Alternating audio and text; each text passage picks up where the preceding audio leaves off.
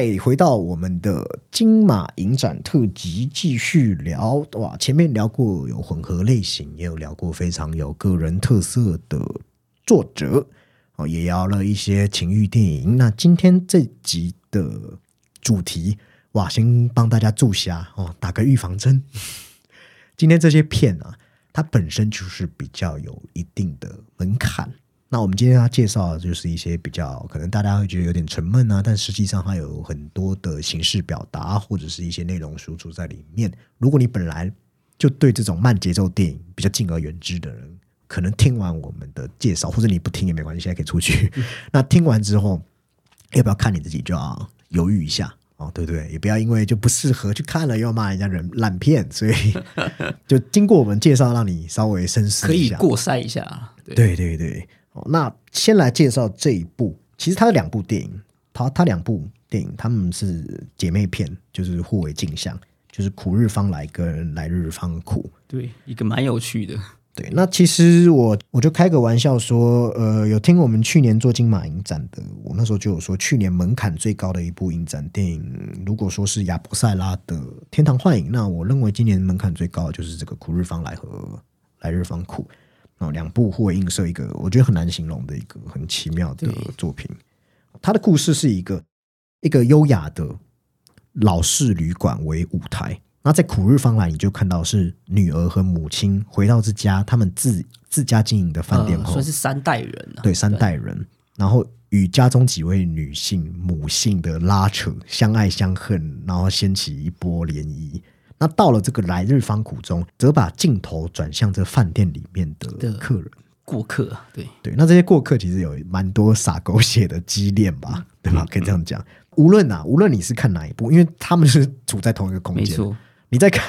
来日方苦，就会看到你在苦日方来的人，只是有些人他们可能角度不一样，对他们可能只是在背景而已，等等的。所以这种互景其实两部看完会有一种诶。津津有味，所以我觉得没有像那个《天堂幻影》的那个时长那么长的感觉。嗯，当然总体量是因为就是你是因为是两部片啊，所以会比较是真的还是有点慢啦。对，因为透过那个对后剧，其实整体还有在还有在推进。嗯，对，因为我们看《天堂》就不知道大家的感觉，因为《天幻影》有一种一直在原地踱步的感觉。嗯，对。其实无论是哪一部哦，都着重在这人际关系的暗流，对，都是。潜藏在这个规律生活的表象下，那里头就有什么嫉妒、爱恨、眷恋、悔恨、忧郁，对，交织叠加在这里。它有各种人际，或者说更亲密一点的这一种亲密关系也好，亲子关系也好的比较负面的人际情绪在里面。对，其实换句话说，这部片就是去挑战这每个人的人际关系，然后这些角色他们可能。本来就是觉得我都不要去揭开伤疤，隐藏在过去的一种深层秘密，被这导演 很恶劣的主意揭开后，那导致一个令人不安的结论。他把这些主题以一种围绕存在本质、存在主义的悲惨心理剧，然后用一个很独特的形式把它结合在一块。那通过一个看似平凡的一个视角去过滤，然后他们的微妙生活就会慢慢被摧残。然后你就发现，他们一直在回避的一个事情，其实也是他们人生根本就不可能逃避的事情。就是你根本就不可能逃避你跟你家人之间该面对的关系。你能逃，你能逃多久？除非你就浪迹天涯。但是大部分人是没有勇气做到。对对，不太也很难做到。应该身你们身大家身边也没有所谓，就是完全断绝人际关系的。因为你即使。他到某个时刻，可能就是你知道，就是可能呃，大家的生老病死的时候，可能有一些单位会通知你，那个时候你也不得不面对。哦，对对对，我以前在那种单位工作过，没错，是最清楚不过了。那这个导演他其实和亚伯塞拉一样，就是有类似的这长镜头的风格。那这个导演叫乔欧康尼，他是一个葡萄牙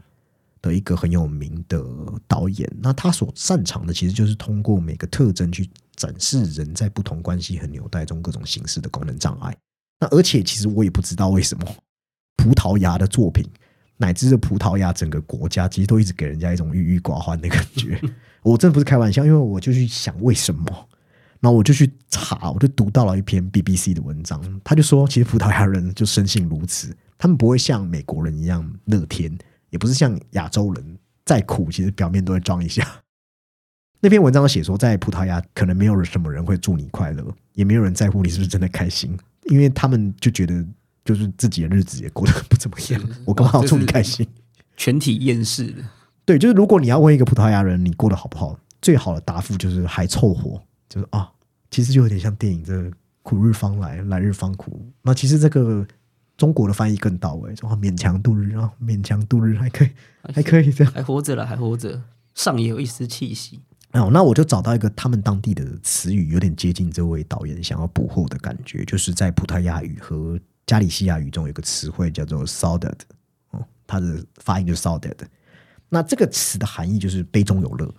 哦，那其实你翻阅各大语语语文，就除了葡萄牙语，其实没有其他语言有这样一个描绘这样感觉的词汇。那这个 “saudade” 指的就是说，对于曾经。我曾经带来过这极端快乐，或或者是这种感受，然后有一种这种东西不见了，进而你感受到了惆怅啊。虽然有人会觉得有点怀念过往，但是他和这种怀旧怀念不同的是，一个人也可以为他从来没有发生过、以后也不会发生的事情产产生这种 s o d 的情绪。所以它的核心是包容某一股空虚和失落，就是一种对。当前并不存在事物抱有的一种持续渴望，但是你知道那个东西永远不会降临的，就是有点像忧郁症，在期待他内心有一天可以。所以我觉得，如果你能够了解这种烧点的情绪，其实多半也就可以看懂“苦日方来”和“来日方苦”的这导演极力想要捕捉的情绪，因为他的电影就是这样对痛苦的偏好。是偏好，几乎已经达到一种极描绘吧？对，这种极端直白的描绘，就是接近白描这样出来的。甚至这也是我们去年有讨论到，就是说你在做要让人家感受到这件事，你是不是要让别人在观影上的体验也感受到这种痛苦？所以你直到影片的最后一刻，当他的情感叙事交织在一起，你就会创造出一种很令人震惊的力量。哦，这种东西它不是一个戏剧化的东西，它就是一个人类原始心底的主题。所以我会说，其实他算是少有这种有点嗯近乎心理学研究人类最底层特质的一个导演。那技法上也可能是他，因为刚好提到，就是可能是他最特别、最饱受争议的、最有可能赶走受众的一个巨大的原因，包含就是非常慢的长镜头，然后为了捕捉我们前述哦那种很气馁啊的那种挫折感哦，那种好像快呼吸不到的窒息感。其实他电影大部分时间就是静止的，然后但是你也需要那样的时间沉淀，他才有办法这样。对，然后演员就很像被关在一种无声不动的，他也说不出来，但是他的那个状态就是好苦好苦哦。我自己觉得看的最过瘾，就是刚刚鸡哥不是有提，其实还是可以有感受到一点张力，就是说在这样的静态的环境里，演员要用自己的表演来去填补这样的空间，其实这是蛮吃演技的。包括那位妈妈就挺哦，那妈妈真的太会演忧郁症了，那那才是忧郁症，就是不是那种很抓马的啊。对，然后这一次导演就运用了这饭店的属性，把摄影机穿梭在这个门窗和镜框的取景哦，窥视。我觉得他在窥视这个基哥很爱讲这种完美摆设的家具。哦，维护良好的美丽建筑，其实就是要让你看看潜伏在表面之下的暗淡。那他前景去做这些遮蔽，其实也是象征着什么外力的遮蔽、外力的压迫啦，外力的压迫。那大部分情节有时候甚至是透过窗户或者微微敞开的门，哦，我们就是偷窥者，就是这种在对，或是在那种隔板之间呢？对啊，我们很难直接进入的这个对话，或是他自己的一个。的一个独角戏之中，呃，不要说我们能进入了，其实他们自己之间，他们 本身就是处于一个很有隔阂的状态。对，那其实导演也很很敢啦，因为他不断的去打破一百八十度的轴，一百八十度的规则，就是我们常常讲不断的越轴，一直越轴这样。然后翻只会有正反。对呀，先或是哦，建筑内、建筑外。那反过来看，你看到这整个建筑的外观、空间布局，我也会想到什么？想到一个蛮有名的导演叫贾克大帝。它的那样的外观空间感，其实就就是为了传递现代人的虚无荒谬的感觉哦。那这种建筑设计也是捕捉这种世代疏离，要表达瘫痪的一种螺旋的感受。那其实他的风格也很像另外一个人，叫安东尼奥尼。安东尼奥尼不是有很多那种透过建筑去描述人的现代，还有疏离，然后人物都有一种表象的特征，其实就是安东尼奥尼手中的人物一样，他们都是病态游魂般被游离在影像之中，有一点非人气息的。对，然后成为某种视觉画面上面的能指，然后或是偶尔会像安东尼奥尼一样，导演就直接抛弃他的角色，嗯，转而去凝视周围的建筑和空间，那把人困在这个当前的境况，像这个迷宫般去暗示我们人的一个无所出路、无处可去。例如有一幕，我就觉得他做的特别好，就是在一个全家的沉默之后，全家不是在吃饭，然后他影片就切换到一个广角，去揭示他们哦，他们发现了自己在餐厅中的渺小的，就是显示这个餐厅的浩瀚。那在这样一个他用打光昏暗的房间里面，就是整齐的摆满桌椅，好像就是为这个绝望的家庭预留的一个空间，清楚表明他们是怎么被困困顿在这里的感觉。或者是我们刚刚讲那么多的玻璃窗户和镜子的镜头，我觉得也有一种感觉是要体现所谓的自我的双重性。那影片就是自始至终都是贯彻围绕这样悲凄的环境去衬托出一种你你真的是就注定悲剧的一个悲剧性的结局，乃至于到很矛盾的配乐都是指向某种沟通失能的主题。哦，然后最有意思的是。来日方苦和苦日方来哦，这种叫做双联化式的孪生之作，有一个东西也是我看了觉得津津有味，就是你在单一一部电影中，你就是会听到或看到，但是你当下你根本就觉得那个是一个干扰的因缘，那直到你到另外一部片才知道它的因缘的来源在哪里，对，而且它是重要的东西，对。就是他服务的一一桌，可能客人也好，可是，在下一步，他是一个那部片的主要场景与人物等等的，因为他已经好像呃，刚刚讲可能双联，他不只是已经可以互为镜像，他甚至可以各自独立的这种感觉。而且你有没有发现，就是这些凄凄楚楚的声音，大部分都被那个忧郁的女主角她敏感的耳朵有听到，哦但是她还是保持麻木。这是不是就像我们刚才讲的骚色？因为你也不能做什么。其实这就是葡萄牙人对一个现实的无力，但是却又接受的状态。其实就有点，他得有一个隐喻，戴着泳帽游泳，其实也不能保护他受到这个泳池的氯气的伤害。堵住耳朵，你也不会让话语停止传递。所以这些东西包含母爱、情绪的伤害、情欲的拉扯、生活的烦闷，它其实就是在那边，它就是永远不可能有完全被解决的一天。那这部电影，换个换个形容，就是他是在拍一整个。你不觉得饭店就代表每个人的人生吗？就是呃，你可以说是一个，或是说他是一个呃，就是大家要面对的问题、痛苦等等。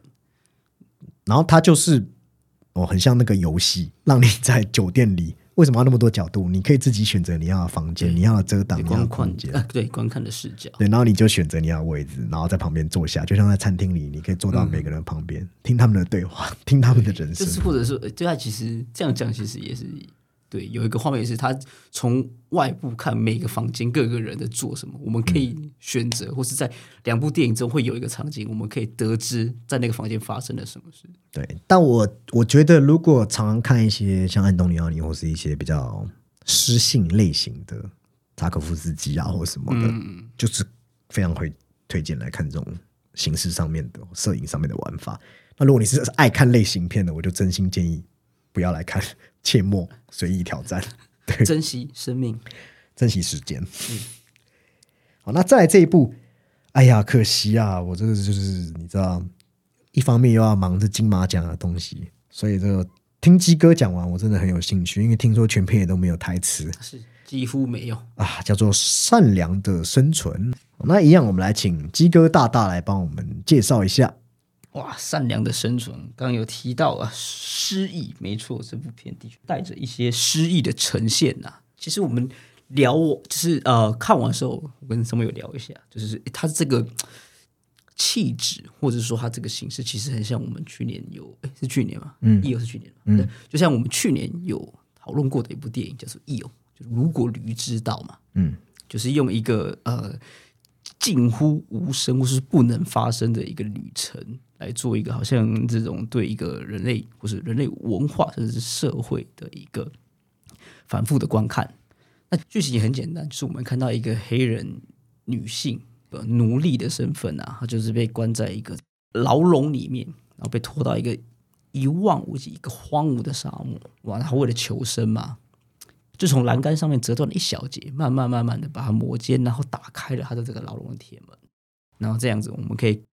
看到他就展开他所谓的旅程啊。嗯哼，我们可以看他一路上为了就是收集的各种物资，看到了各种这种人生百态，然后最后面，哎，我们看到他可以，哎，好像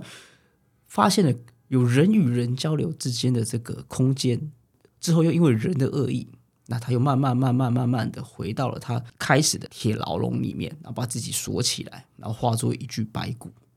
那其实这样听起来很简单，但其实里面有很多的一些啊，你可以说是符号，或是蛮明确的直指啊。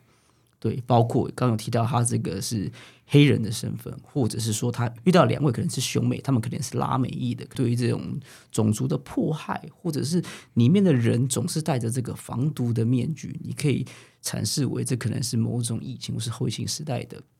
的一种呃符号。那或者说里面没有这个语言，是不是人类处于一个失语的状态？它其实里面已经可以说，它里面几乎是没有对白，但是它也说要传达东西，应该也是足够的明确。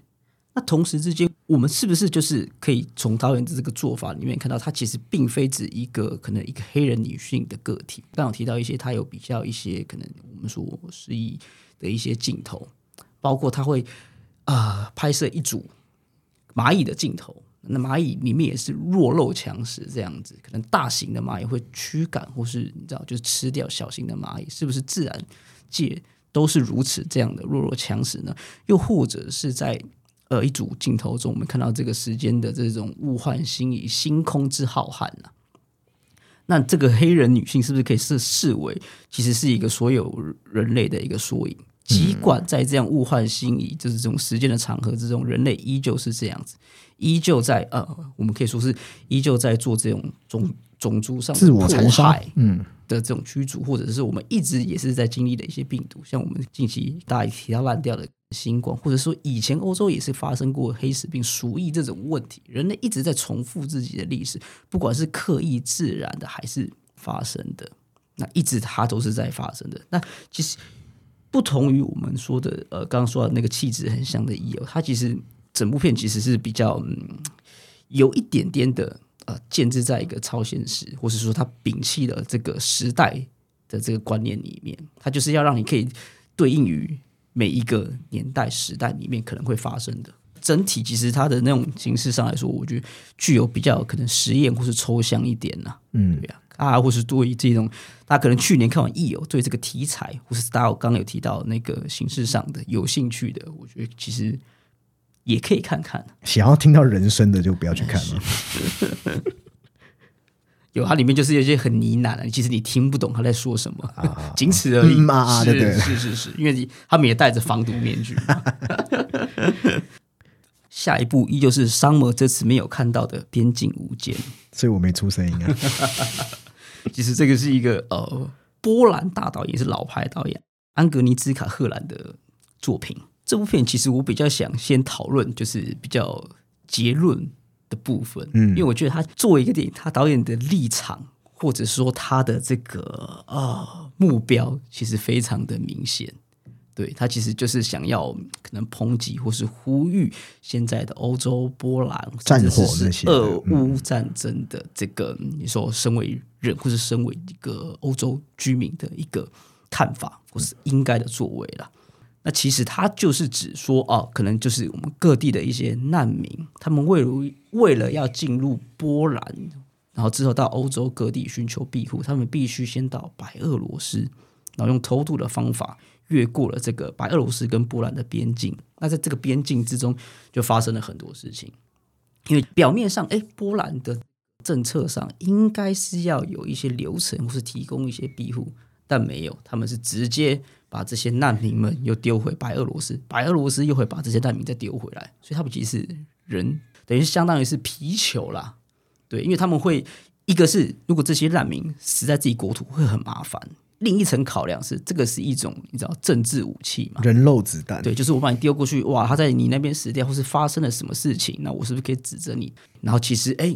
事实的发生并不如政府那么的，你知道说的，哦，我们关爱，或是说我们就是对于这种全体人类有着某种的使命感这样子。嗯，那前半段就是在指，就是啊，可能各个。它是聚焦于某几个难民啊，他们在里面的挣扎、反复的这样，我们可以看到他们怎么样被非人的对待对待。那后来则是回到了啊，就是诶波兰，波兰市民，他其实设置了两组，一个是一个波兰的边境警察嘛，跟一个波兰比较靠近边境的一个，你可以说他是高知识分子的这一种呃中产的这种心理医生的族群嘛。那么对于这件事情的一开始的态度跟后来的转变嘛。他的这种抒发上，会让我觉得前面的那个嗯难民们比较像是成为了这一个设定或一个背景上，他后面的这个波兰人应该要做怎样的态度上，或是你应该怎么做，感觉上是他比较呃比较侧重抒发的一个点啊。一开始我会觉得说，因为他其实也很明确的设置了说这个这呃这整部片的一个他定了一个时间点嘛，可能在。呃，我记得它是设在可能二二年的年底到今年的年初。那这个其实做法，我觉得它如如果要如实呈现，其实也可以采用着这一个你说呃比较纪录片性质的这种方式呈现。因为毕竟以他的出身，他比较像是跟那个我们之前有聊过的那个 Kieslowski 一样，是那一种波兰早期不信任电影出身的。他们其实对于议题的传达，或是这种纪录片的媒介，应该是非常的熟悉才对。但后来我想想，其实他如果要增加他的这个受众或是宣传的力度，其实剧情片也是对于纪录片来说是大家容易去观看的，甚至是以电影的形式来说，它其实更具有这种情绪的张力，或是你也可以说比较有煽动性质，也可以。而且可能像 Kislowski 当初顾虑的，就是你在人家已经。受伤，你还要在伤口上撒盐，去用纪录片去，就是他会，就是像他的那个，像我们刚刚提到骑士的理念是，就是他不能以任何方式，好的坏的都不能去影响当事人那样子，他可能也是要留了一点点的这个距离啊。嗯，对。那整部片就是刚刚提到，他更不是希望要感动你，就是让你，就是你当然会觉得，呃，你当然会觉得这些人的遭遇境遇是啊，是是。令人可怜的，但他其实要你的是你应该怎么做嘛？就像里面的波兰边境警察跟里面的医务医生，他们最后都做出了自己的行动一样。他更希望是大家的态度跟行动要做什么。所以它其实是一个目标跟利益明确的电影。我是有听说他因为观点太犀利，有引起一些波澜警政的。哦，没错，因为他把除了刚刚有提到特定一个波兰警察以外，其他的人都被描绘的，你就是你可以想象成那一种，你说就是以前那种可能比较集权时代的那一种威权警察的那样的形象在啊，包括他们的不止行动，连语言都是。再一部还是 Summer 没有看的写设置，你没看我快睡着了。对，会不会之后是连三拉三啊？之后就 都没有看了。那我直接离开好了。没有，这部其实它是时代背景或是历史感比较浓厚的电影。对，那它其实看简介就看得出来，是没错。但它其实很多一些，你可以说一些大景拍的非常的漂亮，颇有。呃，近期我们也聊过的神选之地，但他没有这么的诗意空灵，甚至是他的这个死亡是带有呃目的恶意，或是说他的出发点要导致一个呃所谓可能比较像是当地的这种呃应该是印第安人的这个种族呃虐呃也不能说虐杀，而是清洗嘛，因为他挡到了可能当时的这些殖民者们的这个呃一些挡到当时殖民者们的一些利益啊。但这样子，你说一个呃历史感，或者说这一种呃被列强清洗的这一种电影，其实我们也看过不少。但是它，诶，我觉得有一个出彩的部分，就是这些殖民者或是这些压迫者，同时之间也是被压迫着的。嗯，甚至是他们本身自己也有带着自己种族或是自我认同之间的困扰，像是里面的一个，你可以里面的应该是一个英格兰军官，但其实他是一个苏格兰。苏格兰人，包括我们也知道，在可能在所谓的这个不列颠里面，就是他们一直有这种可能，像威尔士、爱尔兰、苏格兰、英格兰之间，他们也有一些钱不断理还乱的关系也存在在里面的。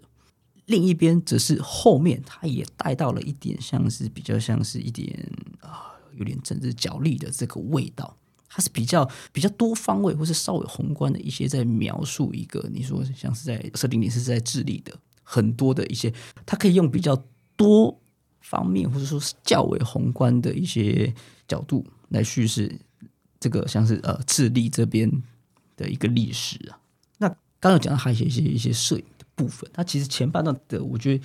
声光效果的配合是非常好的，它一直像是在呃。有一场戏是在迷雾之间嘛，它甚至可以有一点让观众，至少对我来说，它会有一点带出一点那种哎惊悚的感觉嘛，会比较利用这种呃，你可以说这种枪声或是迷雾的效果，来给观众一些较为压迫的观感。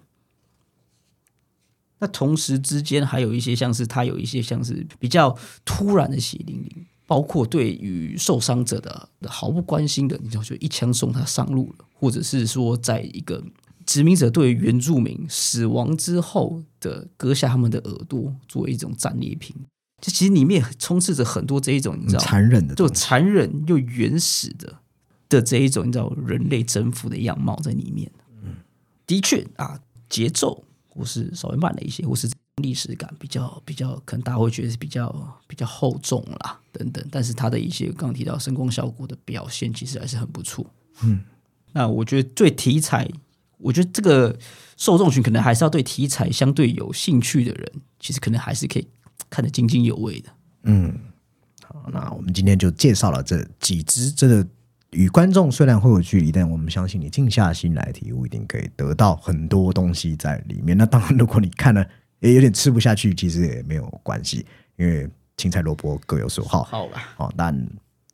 本身影展，我觉得就是一个可以开拓自己看电影的一种嗯不同维度的一种尝试了。哦，那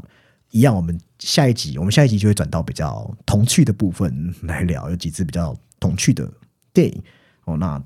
这一集先聊到这边，告一段落，先跟大家说一声拜拜，拜拜。